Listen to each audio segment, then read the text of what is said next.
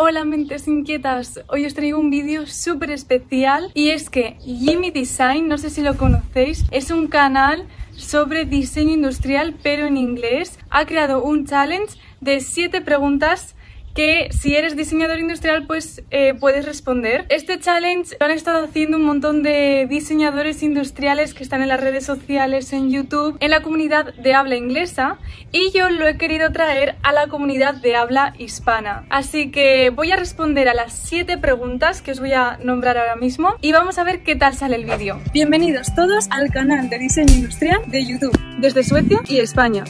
¿Me acompañas? Proyectos, recursos, tutoriales y mucho más. Ey, espera, que no te he dicho cómo se llama el nombre del canal. Colas de ideas, suscríbete.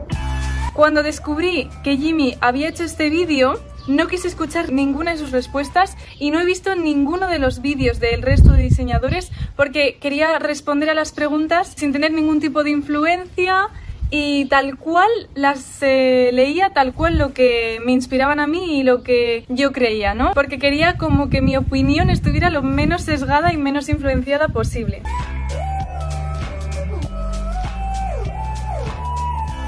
Primera pregunta. El diseño industrial es un campo bastante poco común. ¿Cómo lo descubriste? A mí desde muy pequeña eh, me ha encantado aprender. Aunque me encantaba el verano, también me encantaba el curso, ¿no? En la escuela, aprender cosas y mi momento favorito era cuando ya acababa el verano y tenías que comprarte los libros del siguiente curso. Me encantaba ojear esos libros, además siempre huelen como a nuevo, ¿no? Y me encantaba ojearlos y hacerme como expectativas de lo mucho que iba a aprender ese siguiente año, de cosas que iba a aprender. Me acuerdo especialmente de un libro, el libro de, de la asignatura de artes plásticas, y era en ese libro donde había algunos temarios sobre diseño, eh, todo tipo de diseño, diseño gráfico, diseño audiovisual y diseño industrial. Entonces tenía mucha curiosidad y ya desde ese momento es cuando tuve como el primer contacto que lo ojeé por encima, pero obviamente yo no entendía nada. Me acuerdo que por aquella época yo tenía como 15 años y a veces pensaba pues qué es lo que iba a hacer en el futuro. A mí no me gustaban nada las matemáticas ni las ciencias, eh, me gustaba muchísimo dibujar era muy creativa y la gente me decía que quizás podía estudiar bellas artes. Yo también pensaba que quizás me gustaría estudiar la carrera de historia del arte, porque sí que es verdad que me gustaba mucho dibujar, pero al mismo tiempo no me veía dibujando toda mi vida y que ese fuera mi trabajo. Sin embargo, estudiar sobre personas importantes en el mundo del arte, por qué eran importantes, sobre las obras, curiosidades sobre las obras, todo esto sí que me gustaba más. Tenía un poco esa personalidad un poco más como investigadora y es algo que me sigue gustando.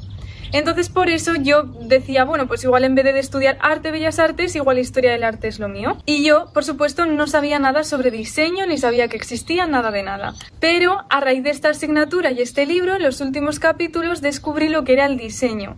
Y hablamos un poco sobre ello en clase, sobre todo el diseño gráfico, diseño audiovisual y otros tipos. Pero el último tema de ese libro era el diseño industrial y yo lo ojeé, pero sin embargo en clase nunca lo dimos. De hecho, la profesora tampoco sabía muy bien lo que era. Y fue a raíz de ahí que me interesó y empecé a buscar en internet y a formarme por mi cuenta. Entonces, me encantó la idea de estudiar diseño porque combinaba eso que yo tenía, que era pues eh, investigar, aplicar una metodología, ser creativo, pero no necesariamente solo dibujar, ¿no? Hacia un diseñador crea ideas, que era lo que a mí me gustaba. Bueno, y de esa forma es como escuché por primera vez la palabra diseño industrial. Y luego, cuando indagué más y descubrí que el diseño industrial consistía en prácticamente como ser un inventor del siglo XXI, que tenías las capacidades de hacer que una idea en tu cabeza se volviera realidad, para mí era como lo que yo hacía dibujando, pero un paso más allá, como eh, subir a otra dimensión, ¿no? Como, de hecho, el diseño industrial es es diseñar pero en tres dimensiones. Entonces eso me encantó, me flipó y supe que quería estudiarlo. Y claro, en mi ciudad para estudiar diseño industrial eh, la licenciatura que hay es ingeniería en diseño industrial. Entonces tuve que hacer un cambio en mi forma de pensar y de tomarme los estudios y tuve que reconciliarme con las matemáticas, con las ciencias y al final hice una ingeniería que vamos, en ese momento en la vida me lo hubiera planteado. Por cierto, si quieres saber cómo hice ese cambio de mentalidad y cómo pasé de suspender matemáticas a sacar sobresalientes, hice un vídeo explicándote toda mi experiencia y te lo dejo por aquí. Por cierto, ese libro del colegio es de los pocos que conservo y no sé por qué siempre he querido conservarlo. Y si lo encuentro, os lo enseñaré ahora mismo. De hecho, sale en el primer vídeo del canal, el vídeo de presentación, aparece ese libro. Y de hecho hago como ese pequeño guiño a cómo yo descubrí el diseño industrial.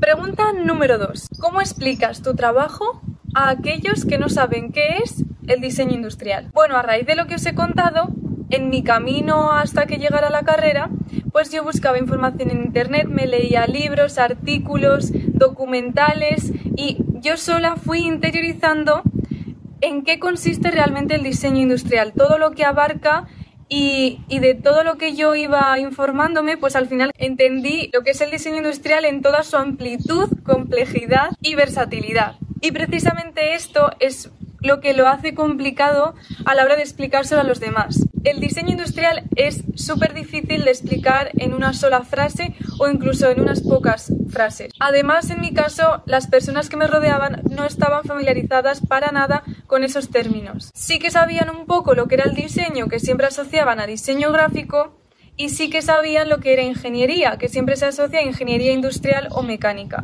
Entonces, cuando yo eh, decía soy diseñadora industrial, dependiendo de la persona, o bien pensaba que era ingeniera industrial o bien pensaba que era diseñadora gráfica o algo parecido. Entonces, yo misma, un día, se me ocurrió, así de repente, cómo explicar a la gente cuál era la diferencia entre diseño industrial, diseño gráfico e ingeniería industrial. Y de esa forma que pudieran entender qué era lo que hacía un diseñador industrial y lo que yo estaba estudiando. ¿Os suena esto un poco? Pues es que precisamente uno de los primeros vídeos del canal es este método para explicar en qué consiste el diseño industrial sin confundirlo con diseño gráfico y con ingeniería. Y ese vídeo te lo dejo por aquí por si te interesa, porque la verdad es que vale la pena verlo. Pero básicamente lo que hacía era explicarlo a través de un ejemplo en lugar de utilizar palabras abstractas, como por ejemplo es una carrera multidisciplinar que combina diseño, ingeniería, bla, bla, bla, pues no, yo lo que hice fue buscar un ejemplo concreto, un objeto que todo el mundo tuviera en su casa, que en ese objeto estuvieran estas tres disciplinas explicar en qué parte del objeto estaba presente cada una. Y de esa forma es prácticamente Lo podréis ver mejor en el vídeo, como os decía. Tercera pregunta. Espero que os esté gustando. A mí la verdad es que me está encantando. ¿Qué inspiraciones han desarrollado tu estilo como diseñadora industrial. La verdad es que para ser honesta me cuesta un poco hablar de estilo. Yo todavía estoy buscando el mío y no tengo tan claro que sea conveniente tener un estilo marcado. No sé si es realmente necesario o incluso bueno el tener un estilo y el basarte siempre en ese estilo y en mantener ese estilo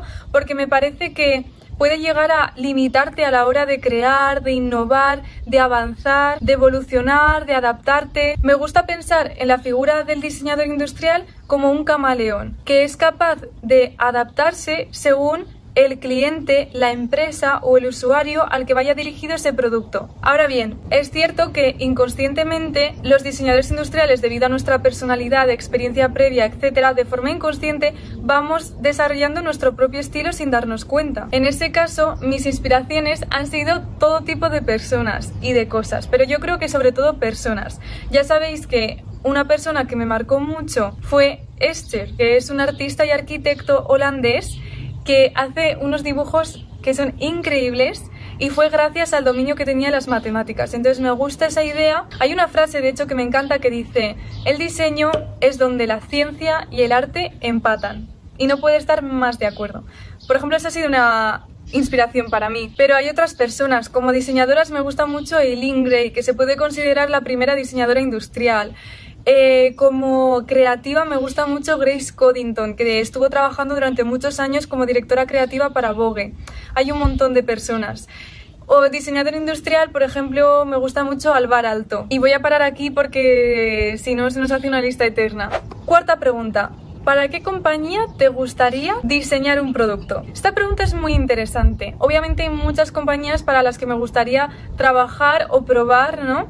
Porque al final una cosa es la imagen que tú tienes de esa compañía y otra cosa es cómo es en el interior. Entonces, eh, no, no, sé, era un poco difícil, pero creo que mi elección sería Google. Hay miles de razones por las que me encantaría trabajar para Google. En primer lugar, me encanta su capacidad para diversificarse sin debilitarse. Es que ese creo que es la clave de éxito de Google o su rasgo más característico que más me llama la atención. No les importa diversificarse hasta el infinito y probar cosas nuevas si creen que esa cosa, que esa herramienta va a marcar la diferencia. Esa es la primera razón. Y la segunda razón es que precisamente esto les permite tener el foco en siempre innovar. Mi sensación es que siempre tienen la mirada en el siguiente paso en el futuro. Y además me gusta mucho que esta innovación yo diría que está centrada en el campo de la tecnología y la comunicación, que ya sabéis que a mí me apasiona y lo he ido descubriendo un poco a través de este canal. Bueno, y la tercera razón es que yo soy usuaria de Google y amante de Google y necesito Google para poder ser eficiente en mi vida. Google Calendar, vamos, me ha cambiado completamente mi productividad esa herramienta. O el buscador de Google. ¿Quién utiliza el buscador de Google todos los días? Es que ahí es donde comenzó todo. O por ejemplo, ¿os imagináis la vida sin Google Maps? ¿Os imagináis viajar sin Google Maps? Sin la geolocalización. ¿Hay una genialidad mayor que esa? Y la cuarta razón es que me llama mucho la atención su modo de trabajo, ¿no? Esto de trabajar y divertirse. Aunque no sé cuánto de cierto, cuánto de fiel a la realidad es realmente, porque también he oído que les meten mucha caña a los trabajadores.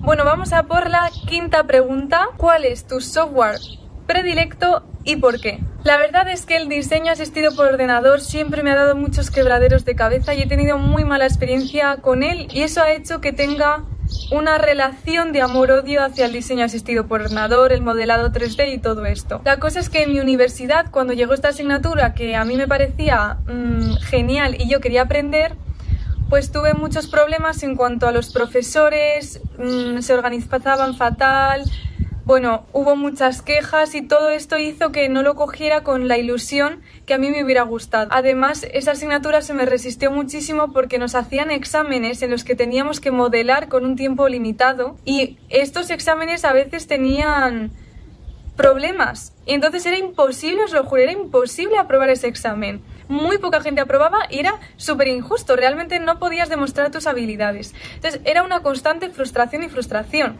Aunque en realidad utilizar softwares me encanta, pero eso, ¿no? Como que le cogí un poco de manía. Entonces, preguntarme a mí cuál es el software de diseño industrial preferido, obviamente voy a decir uno de 3D porque creo que es lo que más encaja con diseño industrial, me lleva a mí a pensar en mi experiencia con ellos y aunque realmente luego me he podido reconciliar un poco más, siempre he tenido como esa sensación de rechazo, por así decirlo. Pero bueno, si tengo que escoger uno, el programa que más me gusta, con el que me siento más cómoda porque la interfaz es la más agradecida de los que he probado, es SolidWorks. Y además por todas las posibilidades que te permite, ya que con él, aparte de modelar en 3D, también puedes trabajar con superficies y además también te permite renderizar. Aunque obviamente hay programas de superficies que van a ser mucho más potentes como Alias o programas de renderizar que van a ser mucho más potentes como Keyshot. Pero en términos generales, ese sería mi preferido.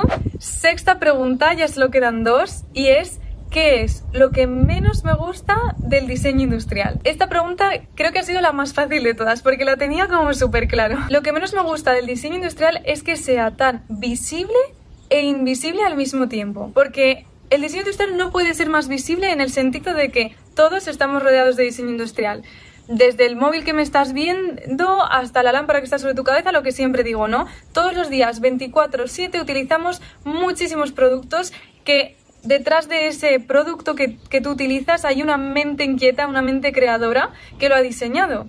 Sin embargo, cuando tú preguntas a la gente de a pie, muy pocas personas saben realmente qué es el diseño industrial, han oído de él, lo confunden. Sin embargo, todo el mundo sabe lo que es la arquitectura, todo el mundo sabe lo que es ingeniería, todo el mundo sabe lo que es diseño gráfico. Todas estas disciplinas tenemos elementos que nos rodean y las conocemos. Sin embargo, con diseño industrial esto no ocurre.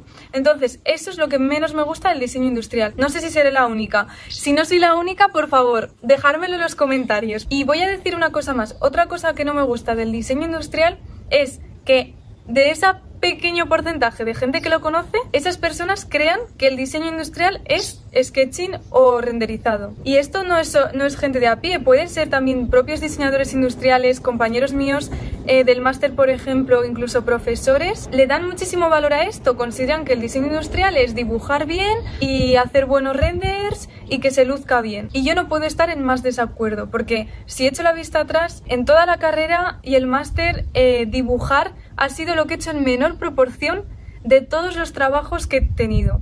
He dedicado mucho más tiempo a investigación, a generación de ideas, a trabajo en equipo, a empatizar con el usuario, ponerse en la piel de usuario, hacer encuestas, hacer estudios de mercado, a realmente alcanzar una idea que funcione, a todo lo que viene siendo desarrollar la parte técnica, pensar en cómo se va a producir, en los costes, el budget, ¿no? En cambio, dibujar, vamos, es que es una pequeña cosa de todo el proceso y desde luego no es lo principal. Para mí el diseño industrial es mucho más amplio, complejo y profundo que simplemente dibujar bien o dibujar productos.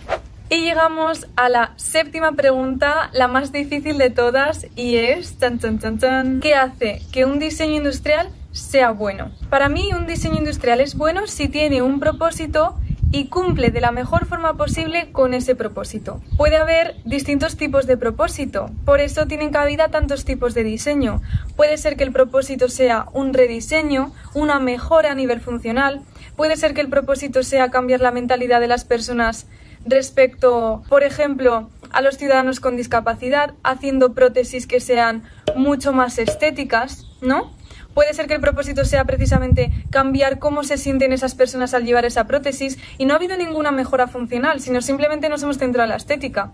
Mientras haya un propósito, mientras ese diseño sea un reto, tenga un fin y ese fin se cumpla de la mejor forma posible, para mí entonces será un buen diseño. Porque ¿cómo voy a decir yo que es un mal diseño? ¿Me entendéis lo que quiero decir? ¿Y por qué digo esto del propósito? Pues porque el hecho de tener ese propósito, el hecho de diseñar para alguien, para algo en concreto, para una empresa, con un fin, hace que el diseño se diferencie del arte. Porque si no tuviera un propósito, si se fuera simple una expresión propia, artística, para mí sería arte. Como digo, me repito, debe tener un propósito te debe satisfacer a ese usuario lo mejor posible, incluso de una forma que ni el usuario se hubiera imaginado. ¿No os pasa, por ejemplo, con algunas apps que os resulta tremendamente sencillo cómo usar una app?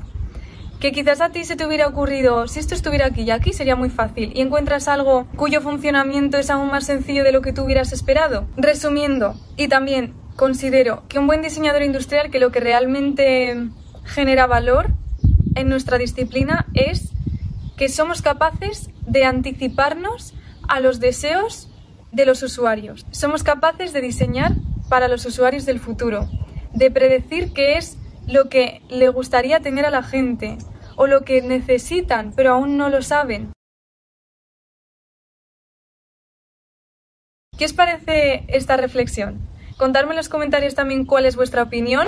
Me ha encantado muchísimo participar en este challenge y como es costumbre, al ser un challenge voy a nominar a alguien a ver si así sigue la pelota y hacemos como esta conexión entre los distintos creadores que hablamos sobre diseño industrial y la persona que voy a nominar es un canal de YouTube que la verdad es que me gusta mucho, lo conozco, es sobre diseño industrial, es de un chico que vive en Colombia, ¿alguien lo adivina? Efectivamente, el nominado va a ser Círculo de Diseñadores, así que a ver si se anima a subir un vídeo que además hace mucho que no sube y la verdad es que esos vídeos me encantan, me encanta el humor que le pone, la personalidad que le pone, seguro que vosotros también le conocéis. Y bueno, espero que os haya gustado este vídeo. Nos vemos en el siguiente y como digo siempre, no dejéis de crear.